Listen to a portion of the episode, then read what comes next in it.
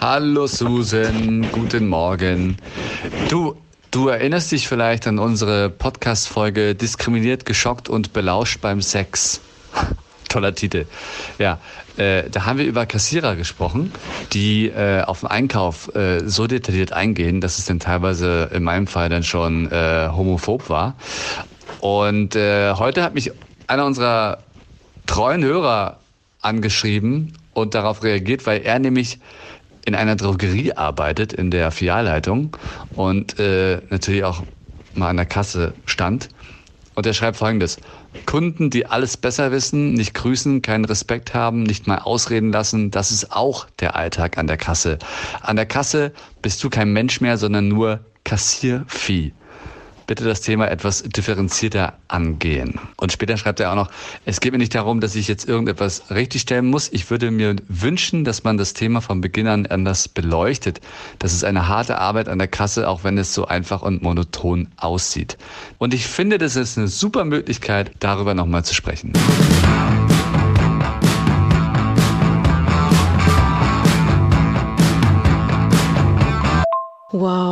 Da können wir unserem Hörer ja wirklich sehr dankbar sein. Das stimmt. Dieses sich auch mal hineinversetzen in die anderen ist so wichtig.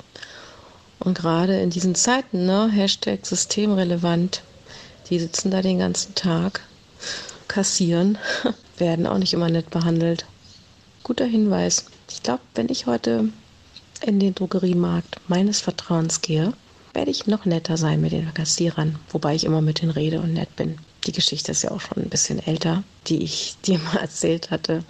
Und das war extrem nervig. Ja, aber dieses hm, von allen Seiten betrachten, Mitgefühl zu haben und da auch eine Verbundenheit zu schaffen mit denen, die uns da unsere Sachen durchleuchten, finde ich auch gut. Ich war gestern im Baumarkt und habe das selbst gemacht und habe irgendwie gedacht, eigentlich schade, dass ich gar nicht an der Kasse angestanden habe. Aber es ging natürlich so schneller dass man das selber einscannt. Aber es fehlt dann das Gegenüber. Muss man auch mal drüber nachdenken, ne?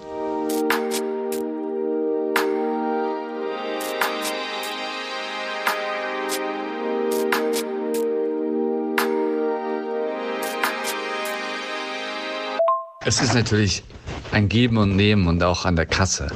Da gibt es natürlich auch die einen und die anderen. Und wir haben ja auch damals nicht gesagt, dass alle Kassierer ja absolut überhaupt gar nicht gehen. Ne?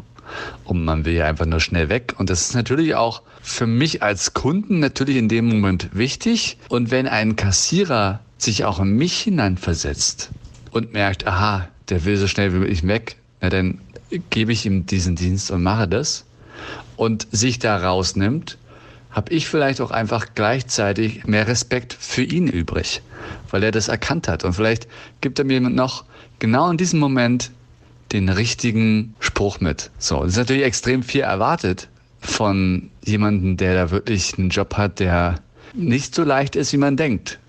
Erst recht, wenn man nie in dieser Situation selbst war. Also ich könnte mir das tatsächlich nicht vorstellen. Das ist ein richtig harter Job. Und oftmals möchtest du vielleicht auch einfach diese Connection haben mit den Leuten und damit es dir besser geht, damit du einfach mal eine Unterhaltung hattest und nicht einfach nur da bist und abkassierst. Das, also das spielen so viele Sachen rein. Und ich finde aber auch erst recht deswegen, wie du schon sagst, wenn du an so einem Self-Counter bist ne, und dich selbst abkassierst, ist die Rolle des Kassierers so wichtig, weil der halt die Leute lesen, lesen muss. Also nicht muss, aber wenn er sie richtig liest, einen guten Job macht. Und das ist richtig schwer. Und deswegen sollten wir alle Respekt haben. Erst recht jetzt in der Osterzeit, wo ja wieder viele in die Läden rennen. Erst recht jetzt mit Corona und äh, bunkern, bunkern, bunkern und da wieder viel Stress generiert wird. Und da sollte man vielleicht dann einfach mal ab und zu auch mal sagen, danke.